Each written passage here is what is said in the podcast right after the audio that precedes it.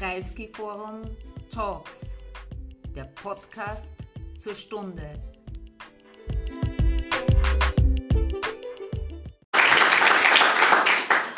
Meine sehr verehrten Damen und Herren, ich möchte mit einer kurzen Lesung aus dem Buch beginnen, um in diesen typischen Bude-Sound nahezubringen.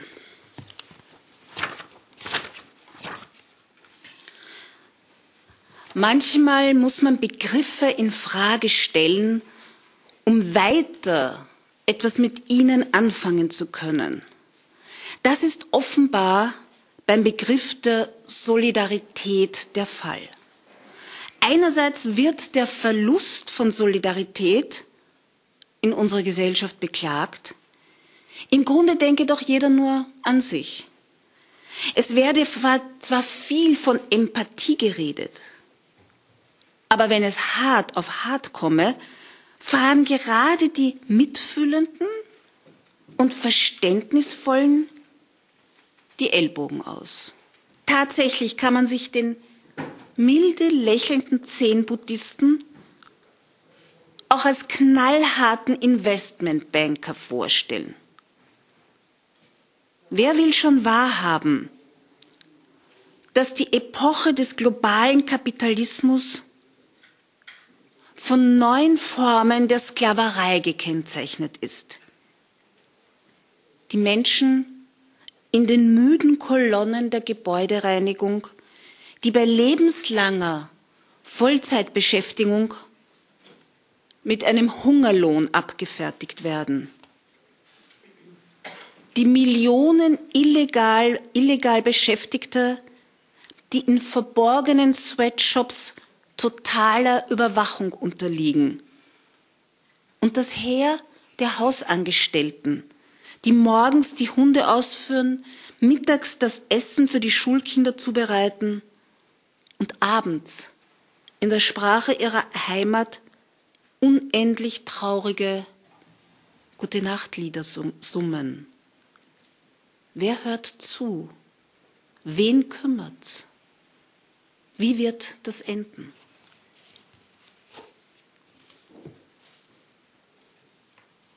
Budes Befund lautet also, dass diese eigentümliche Periode des Neoliberalismus zu einer Verwüstung der Gesellschaft geführt hat.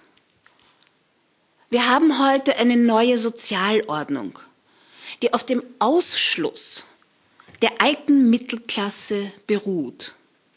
Diese erfährt einen Abstieg, der nicht nur ökonomisch, sondern vor allem auch kulturell und geografisch ist. Bude sprach schon im Jahr 2008 von den Ausgeschlossenen.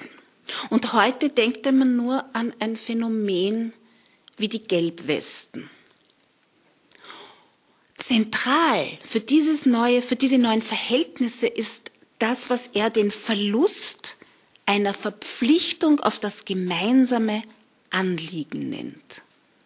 Und ohne diese integrierende Dimension, also die integrierende Dimension, dass man ein gemeinsames Anliegen hat, kommt es zu einer Spaltung, ja sogar zu einer Auflösung der Gesellschaft. Und dieser Ausgangsbefund, nämlich der, dass wir es mit einer Pathologie oder dass wir es mit verschiedenen Pathologien des Gesellschaftlichen zu tun haben, Zudem kommt noch hinzu, dass wir es mit einem ganz besonderen Moment zu tun haben. Das ist der Moment einer Erschöpfung eben dieses Modells. Und was es jetzt braucht, das ist eine Überwindung und eine Abrechnung mit dem Neoliberalismus. In Abwandlung von Gramsci könnte man das, was Bude da macht, einen Pessimismus der Analyse und einen Optimismus des Begriffs nennen.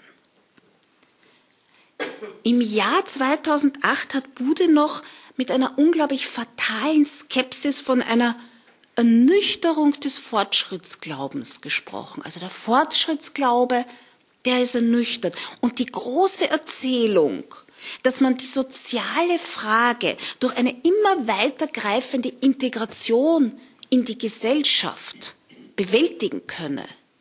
Diese große Erzählung sei damals an ihr Ende gelangt. Und heute aber, mit diesem neuen Buch, da stemmt Bude diesen Entwicklungen etwas entgegen, nämlich den Begriff der Solidarität.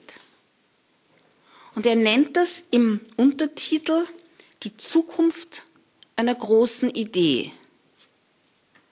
Und dieser Untertitel muss in Anlehnung an und in Unterscheidung von Freud gelesen werden. Denn Freuds Schrift zur Religion trägt den Titel Die Zukunft einer Illusion.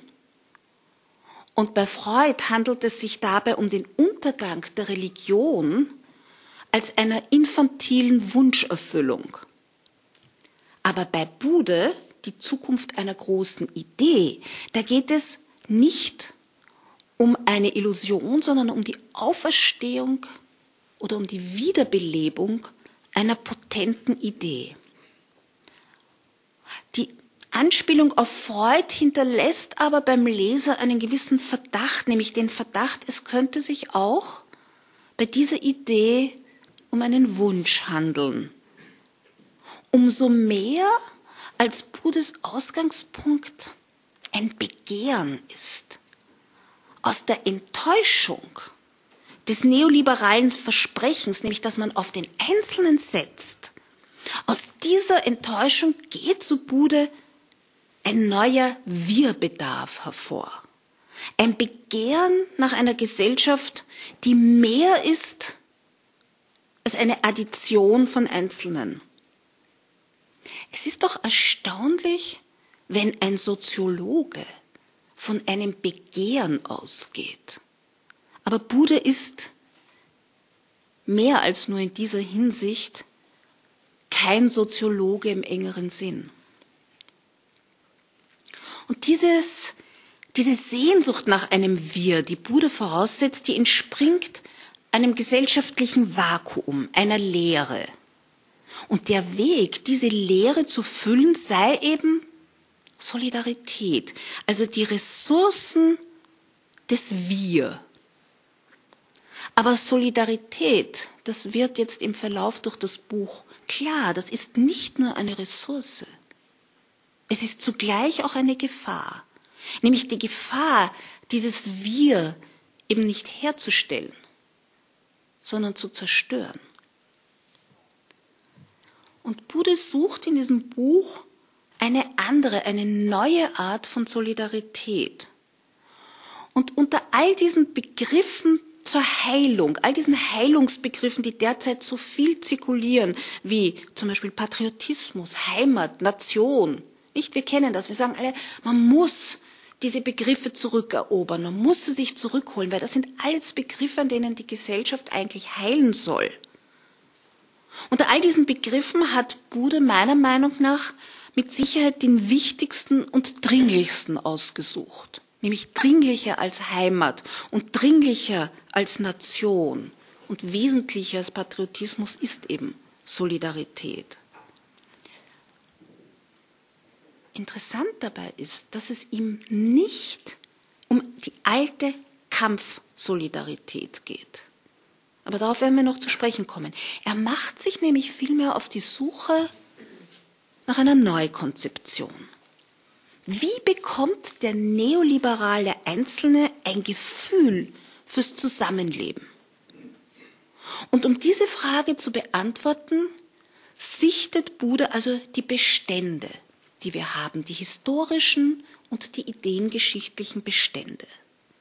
Und das ist vom, von der Methode her so, dass er immer das sammelt, was er braucht und dann sagt, okay, da stoßen wir an die Grenze und dann schreitet er voran, immer dort, wo das jeweilige Modell in einer Sackgasse mündet. Das ist kein wirklich soziologisches Verfahren, sondern ein ideengeschichtliches Verfahren, um einen neuen Begriff zu erobern.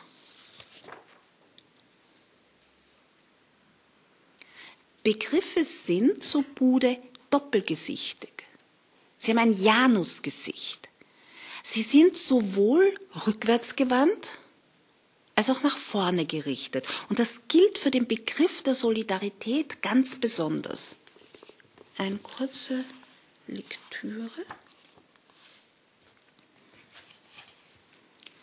Der Begriff der Solidarität, er konnte vielen wie eine überkommene und ausgeleierte Begriffsschablone vorkommen, die höchstens sentimentale Bedürfnisse nach einer guten alten Zeit befriedigt, aber er wird trotzdem immer wieder in Anschlag gebracht, wenn es um den Ausdruck des Überdrusses mit dem Menschenbild des rationalen Egoisten oder gar um eine Abrechnung mit dieser merkwürdigen Periode des Neoliberalismus der letzten 30, 40 Jahre geht. Was es also heute braucht, das ist ein Konzept der Solidarität unter Nichtgleichen, unter Nichtähnlichen. Und da fallen schon etliche Modelle weg. Etwa der Freundschaftsbegriff bei Aristoteles oder die christliche Brüderlichkeitsethik. Das sind immer nur, das sind alles Vorstellungen von Solidarität, wo es um eine Solidarität zwischen Gleichen geht oder zwischen Ähnlichen. Aber auch die Fraternité der französischen Revolution, also die Brüderlichkeit, auch die fällt darunter. Und man muss sehen, dass für Bude diese Art der Solidarität, nämlich die Fraternité, nicht nur eine positive Solidarität ist.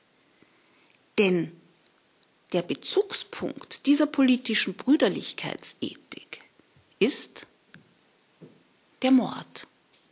Erst durch die Enthauptung des Monarchen habe sich die Multitude von Paris in das Volk im Kampf um Freiheit und Gleichheit verwandelt. Zitat Der politische Körper des Königs, des Königs von Frankreich wurde, so Bude, durch den Körper des französischen Volks ersetzt.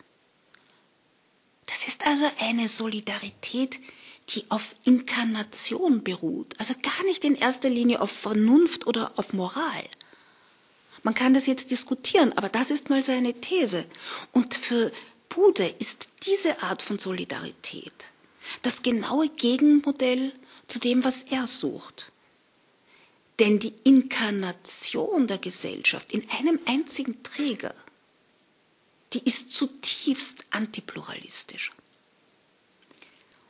Und dieses Band, das die Brüder durch den Vatermord verbindet, die geht nahtlos für ihn über in die Bruderüberwachung oder sogar in den Brudermord, wie Bude unter Berufung auf Freud festhält. Und das gibt für Bude nämlich auch das Modell für die Arbeiterbewegung ab. Eine Solidarität des Kampfs, die jedem ein Opfer abverlangt. Die kommunistische Solidarität sei, so Bude, in die Hände einer Partei der Brüderlichkeit gelegt worden, die bestimmt, wer für die Solidarität lebt und wer für sie stirbt. Und im Unterschied dazu sieht er die sozialdemokratische Solidarität, die das Heilige und Heroische abstreift und aus der Solidarität ein Prinzip der Ordnung des sozialen Daseins macht.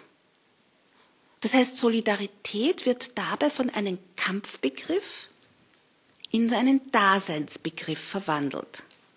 Und deshalb vollzieht sich für ihn diese sozialdemokratische Solidarität vorwiegend in einer Vereinskultur. Ich würde sagen, es gibt wohl kaum etwas Unheroischeres als eine Vereinskultur. Und dies lese ich Ihnen kurz vor.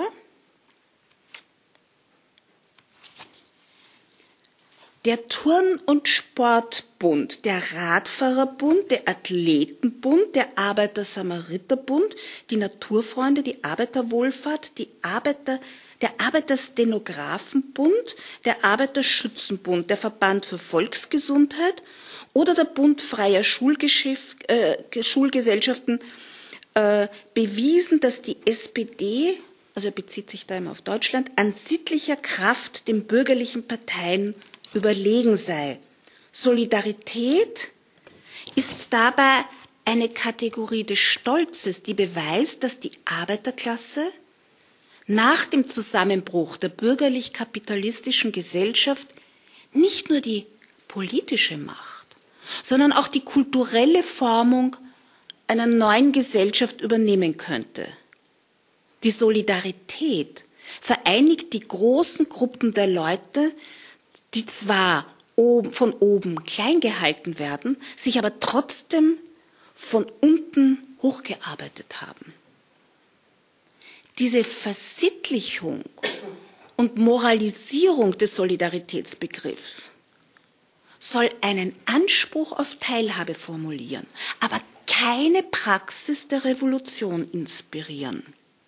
Das Kollektiv der Arbeiterklasse hat seinen Platz im geschichtsphilosophischen Wartestand gefunden. Soweit Bude. Das war sozusagen ein bisschen seine erste historische Perspektive, aber ideengeschichtlich bezieht er sich dabei zentral auf Emil Dürkheim. Und Dürkheim hat zwei Arten von Solidarität unterschieden. Die mechanische Solidarität, das ist die Solidarität zwischen Ähnlichen, und die organische Solidarität, das ist die Solidarität zwischen Verschiedenen. Und diese Unterscheidung deckt sich mit der Unterscheidung, die ein paar Jahre vor Dürkheim ein anderer Autor äh, eigentlich wegweisend in die Soziologie eingeführt hat, nämlich Ferdinand Tönnies mit der Unterscheidung zwischen Gemeinschaft und Gesellschaft. Also die dörfliche Gemeinschaft, wo also nur ähnliche mit, oder gleiche äh, zusammenleben und die städtische Gesellschaft, die also unterschiedliche Menschen umfasst. Und das Interessante für was Bude da festhält, äh, ist für ihn, dass bei der städtischen Solidarität, also bei der organischen Solidarität, sind einzelnes Individuum und Solidarität kein Gegensatz. Nicht in der Gemeinschaft, in der dörflichen Gemeinschaft wird der Einzelne ja immer sozusagen, der kommt nicht vor, da geht es sozusagen immer nur um die Gruppe, aber ihm geht es darum, dass er einen Solidaritätsbegriff gewinnen will, wo der Einzelne als Einzelne vorkommt und die Verschiedenen trotzdem miteinander solidarisch sein können. Das ist sozusagen die Perspektive. Und da sucht er sich jetzt sozusagen Ressourcen, Quellen im Verlauf der Geschichte, im Verlauf der Ideengeschichte, an denen er andocken kann. Das heißt, dieses städtische Leben ist die Erfahrung einer produktiven Verschiedenheit der Einzelnen in ihrer wechselseitigen Abhängigkeit. Dass die, es ist also auch die Erfahrung, dass man verschieden ist, aber voneinander abhängig. Das ist ein zentraler Punkt. Und trotzdem hat Dürkheim dieser modernen Form von Gesellschaft er spricht zwar einerseits, es gibt einen, einen Fortschritt von einer mechanischen zu einer organischen Solidarität, einen Fortschritt von der Gemeinschaft zur Gesellschaft und trotzdem hat er dieser Gesellschaft, dieser Form der Gesellschaft nicht ganz getraut. Er hat zwar diesen Fortschritt gesehen, aber er sah auch das Leiden an der Gesellschaft, dieser Verschiedenen. Er sah auch diese Momente von Feindschaft und von Misstrauen, die es da gibt.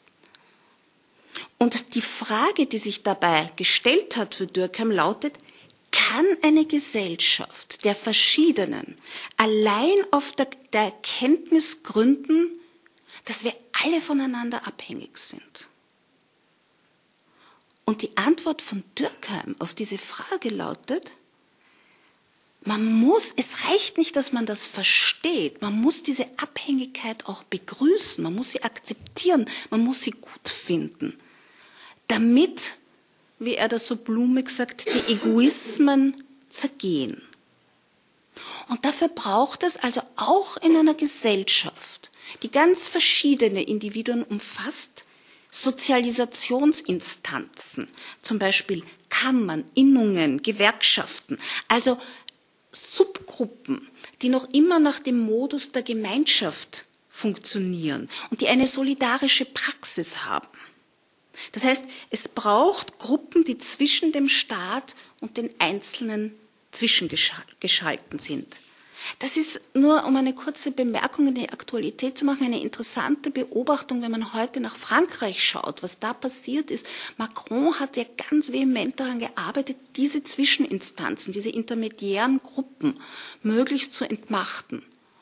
Und ich glaube, dass man, man sieht ganz deutlich, wie, was sozusagen, wie sich dann plötzlich die politischen Energien entladen, wenn diese, wenn diese Zwischeninstanzen reduziert oder ausgestalten werden.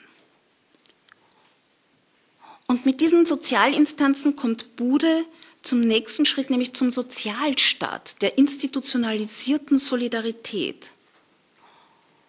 Und er ist relativ skeptisch in Bezug auf den Sozialstaat. Er sagt, er sieht darin eine, zwar eine Umstellung von wechselseitiger Hilfe auf behördliche Versorgung. Und er sagt zwar, das hat zwar Reste von Solidaritätsmotiven, von durchaus paternalistischen Solidaritätsmotiven, aber für ihn reicht das nicht aus für eine solidarische Gesellschaft. Und was noch schlimmer ist, heute werden sogar die Reste, die Restbestände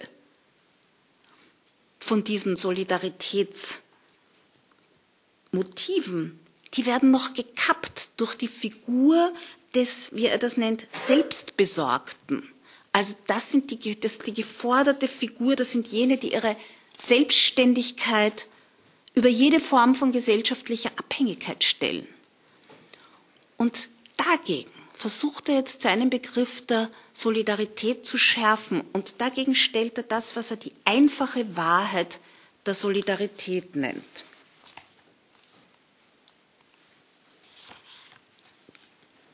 Und diese einfache Wahrheit der Solidarität ist, dass es eine gewisse Verbundenheit untereinander und die Angewiesenheit aufeinander braucht, weil niemand sein Leben allein und für sich sinnvoll zu führen vermag. Und dass, dass es dazu nicht reicht, andere Menschen mit ihren jeweiligen Macken und Eigenheiten anzuerkennen und in liberalem Geist das elementarste Gebot der Nichtstörung und Nichtverletzung zu beherzigen. Solidarität appelliert an eine vielleicht nicht eingestehbare und nicht darstellbare Gemeinschaft, wo wir zugleich losgelöst, unterschieden und gebunden sein können. Und dafür muss ich freilich etwas einsetzen, von dem ich nicht sicher sein kann, dass es sich auszahlt, nämlich Vertrauen, das sich als eine allzu riskante Vorleistung entpuppt, Bindung, deren ungeheurer Wert erst im Moment der Trennung erlebt wird, und Engagement, das nicht selten in Enttäuschung endet. Diese Solidarität nennt er das andere der Gerechtigkeit. Gerechtigkeit bedeutet Gleichbehandlung durch einen neutralen Staat. Das heißt, ein neutraler Staat, der sich an autonome Bürger, an autonome Subjekte wendet. Für ihn ist aber Solidarität eine belastbare, ein belastbares Verbundensein für schutzsuchende Individuen. Also nicht für Selbstbesorgte, nicht für Leute, die alleine und selbstständig meinen, alles meistern zu können.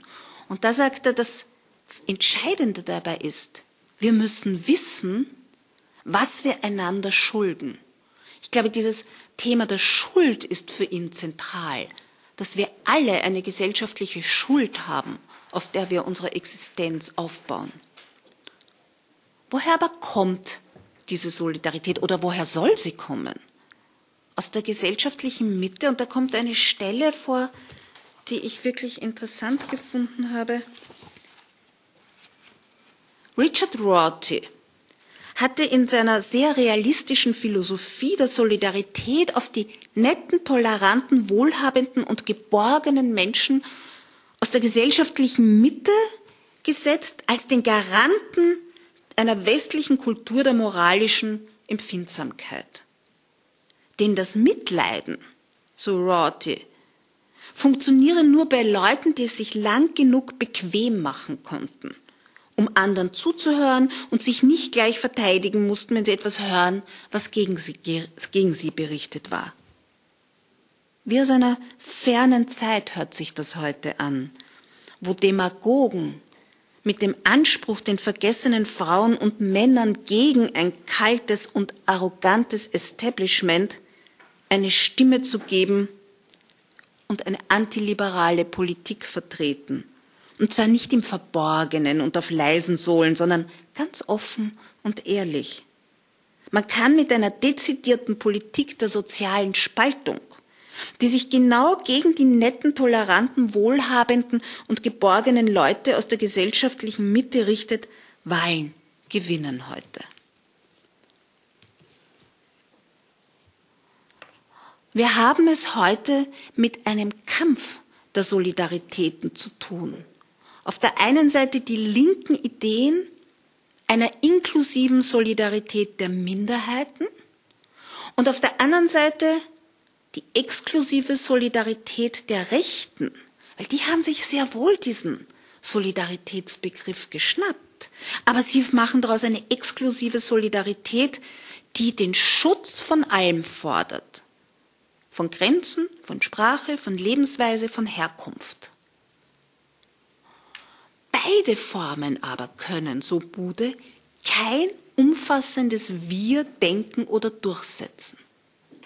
Also beides sind für ihn immer nur Formen einer partiellen Gesellschaft. Und was es aber aus seiner Sicht heute braucht, das ist eine umfassende und, wie ich dazu sagen möchte, eine postheroische Solidarität der Nichtähnlichen. Also keine Kampf- Solidarität, sondern eine postheroische Solidarität der Nichtähnlichen. Und dass Bude dazu keine Angaben macht, also wer zählt dazu? Wo soll diese neue Solidarität eigentlich stattfinden? Und wo sind ihre Grenzen? Das ist kein Manko, sondern das ist gewissermaßen sein Programm. Warum? Und das ist eigentlich sozusagen die, das ist sozusagen der springende Punkt, weil die gesuchte Solidarität nicht auf ein vorgegebenes Kollektiv zurückgreift, weil es nicht darum geht, dass man sich auf ein schon bestehendes Kollektiv bezieht. Solidarität muss für Bude vielmehr ein Vorgriff auf ein drittes sein, also weder auf ein bestehendes Wir noch auf ein bestehendes Die anderen, sondern auf ein drittes, das durch Solidarität erst hergestellt wird. Auf ein größeres Wir, das mein Wir und dein Wir, also wir und die anderen eingehen können. Und insofern ist für ihn Solidarität eine Wette auf die Zukunft. Buddha möchte mit seiner umfassenden Solidarität, also mit einer, die auf die Zukunft projiziert wird, keinen Schritt zurück machen, etwa zur alten Nation, sondern er folgt, verfolgt die Solidarität vielmehr nach vorne. Durch den Neoliberalismus hindurch. Wir wissen ja, Neoliberalismus bedeutet eine Vereinzelung, bei der jeder nur auf sich schaut, also einen absoluten Gegenbegriff zur Solidarität. Und heute wird das höchstens in einer Vielzahl von kleinen Solidaritäten abgewehrt, also von kleinen Communities, die sich immer auch gegen andere Communities abgrenzen. Aber Bude sucht nach einer großen, nach einer neuen großen Solidarität, und zwar ausgerechnet durch das Nadelöhr des Ichs hindurch. Also das heißt, er, er sagt, man kann heute nicht mehr Solidarität unter Absehung des Einzelnen denken. Das Einzelne, das Individuum muss vorkommen. Und man kann es also nicht mehr, sagt er, wir können darüber diskutieren, aber ich referiere das mal, man, wir können heute nicht mehr eine Solidarität denken, wie es die Kommunisten noch gedacht haben, die über diesen Einzelnen hinausgegangen sind. Aber wo findet man diese Solidarität, die den Einzelnen als Einzelnen bestehen lässt und trotzdem eine Solidarität herstellt? Solidarität, das war immer schon, und zwar bei jeder Form der genannten Solidaritäten, ein Erleben. Und damit ist es immer eine Erfahrung von Intensität. Und mir scheint, Bude geht es darum, diese verkappte Dimension, weil das ist ja nicht das, woran man denkt, oder das ist ja nicht das, was man benennt, wenn man von Solidarität spricht. Trotzdem gibt es immer dieses Erleben, diese Erfahrung des Zusammenseins, der Intensität. Er möchte, so scheint mir, diese verkappte Dimension jetzt zu einer expliziten machen. Und er sagt, Solidarität, das ist nicht Moral, das ist nicht Zwang, es ist die Möglichkeit, jedes Einzelnen, sein Leben reicher und lebendiger zu machen. Das ist, heißt, Solidarität ist ganz explizit ein Erlebnis, eine Steigerung von Lebensintensität. Das heißt, es ist ein Angebot eines höchsten Erlebnisses. Das Erlebnis von sich als Einzelnen, als Vereinzelten abzusehen das ist nicht einfach eine moralische Erinnerung, dass wir alle wechselseitig voneinander abhängig sind, sondern das ist das Angebot eines Erlebnisses, nämlich die Fülle eines Wirs zu erleben. Das ist meiner Meinung nach ein maßgeschneidertes Angebot für neoliberale Subjekte. Solidarität als Angebot, das Leben reicher zu machen. So lautet Budels, Budes Formel. Dazu muss man aber die Leute erst davon überzeugen, dass sie dabei etwas zu gewinnen haben. Aber wie? Verführen, erziehen, Appell, überreden, Tugend? Bude verfährt anders. Er geht von einem Begehren nach Solidarität aus. Er sagt, es gibt ein Begehren nach Solidarität, es gibt ein Vakuum und wir sehnen uns alle nach Solidarität. Und das hat etwas von einem Taschenspielertrick, weil das setzt nämlich das voraus, worauf er eigentlich abzielt. Und wenn es tatsächlich so ein solches Begehren gibt, ist es dann wirklich das Begehren nach einem umfassenden Wir? Oder ist es nicht vielmehr auch das Begehren nach einem partikularen Wir, so wie es die Gesellschaft heute bereits fragmentiert? Wenn die gesuchte Solidarität eine Ressource für Linke sein soll, die sich nicht mehr ihrem müden Liberalismus des schlechten Gewissens hingeben wollen. Das ist schön, ne? dem müden Liberalismus des schlechten Gewissens. Man muss sagen, Bude ist ein Meister der Adjektive. Wenn das so ist, wenn die Solidarität so eine Ressource sein soll, dann muss diese Solidarität aber umfassend sein. Das heißt, sie muss auch die Reichen umfassen. Man könne die Reichen nicht einfach auf den Mond katapultieren. Sie müssen ihren Beitrag leisten. Aber dazu wird es wieder Bastionen brauchen. Und da stellt sich die Frage, ist das nicht doch wieder ein Kampf? Bastionen. Ja.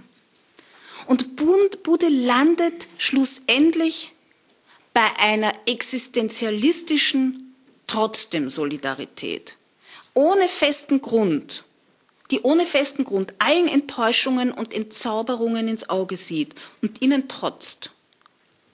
Ein Entwurf, der viele Fragen aufwirft. Aber diese richten sich nicht nur an den Autor, sondern an uns alle. Denn genau da beginnt die neue Solidarität, beim gemeinsamen solidarischen Nachdenken und so bleibt die Frage zur Zukunft der Gesellschaft offen. Und es ist an uns, eine Antwort zu geben. Ich danke Ihnen für Ihre Aufmerksamkeit.